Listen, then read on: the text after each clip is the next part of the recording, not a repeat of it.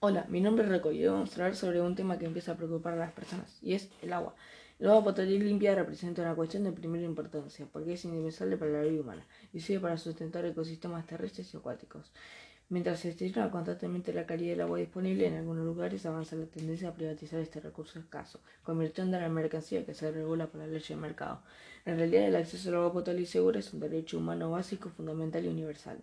El recurso de agua dulce disponible por persona ha disminuido en más de un 20% en las últimas dos décadas debido al crecimiento de la población y desarrollo económico, y de no tomar medidas la tendencia continuará. Estos son algunos de los últimos datos. En América Latina el agua por persona ha disminuido un 22%, en el sur de Asia un 27%, y en África subsahariana hasta un 41%. Esta escasez de agua provocará el aumento de los costos de los alimentos y distintos productos que dependen de su uso. Recomendaciones. Precisamente la primera recomendación tiene que ver con el agua lluvia. En nuestras casas este recurso puede ser utilizado para actividades como regar el jardín. Claro está, no todos los días, lo propio sería una vez por semana. Además, si se quiere mantener el césped en perfectas condiciones, lo mejor es regar el jardín durante la noche para minimizar la evaporación. En lugar de utilizar el rociador, se puede dejar crecer el pasto un poco más en el verano con fines de ayudar a conservar la humedad.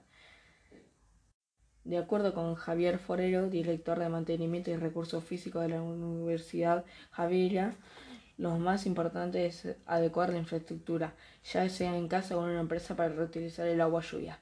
Hay sistemas con los que se puede reutilizar casi un 100% del agua lluvia. Finalmente, mantener buen estado de tuberías, canillas y duchas es algo que se debería cumplir en todo momento, no solo para ahorrar agua, sino para cuidar el medio ambiente y también los gastos que pueden generar el exceso del uso del agua mensualmente. ¿Qué es el reciclaje del agua? Se preguntarán qué es. El reciclaje, reutilización o regeneración del agua es el proceso por lo cual se recupera el agua usada por nuevos fines. Las fuentes de agua usadas pueden ser residuales, grises y pluviales. Reciclaje del agua residual. El agua residual reciclada puede tener varios fines. Reciclaje en el medio urbano, como riego de las zonas públicas, uso contra incendios y limpieza de urbanizaciones, zonas comerciales, polígonos, industrias, etc. También se puede usar con fines comerciales, como el lavado de autos, limpieza de ventanas y cristalerías grandes de edificios, y con fines decorativos como las fuentes de reciclaje industrial. Las aplicaciones industriales más habituales para el reciclaje de agua son el sistema de refrigeración, agua de alimentación de calderas y el agua de proceso industrial. Reciclaje agrícola, riego de cultivos considerando las necesidades de riego, la calidad del agua y fiabilidad del sistema de riego, cuanto al suministro de agua. Conservación y gestión de espacios naturales.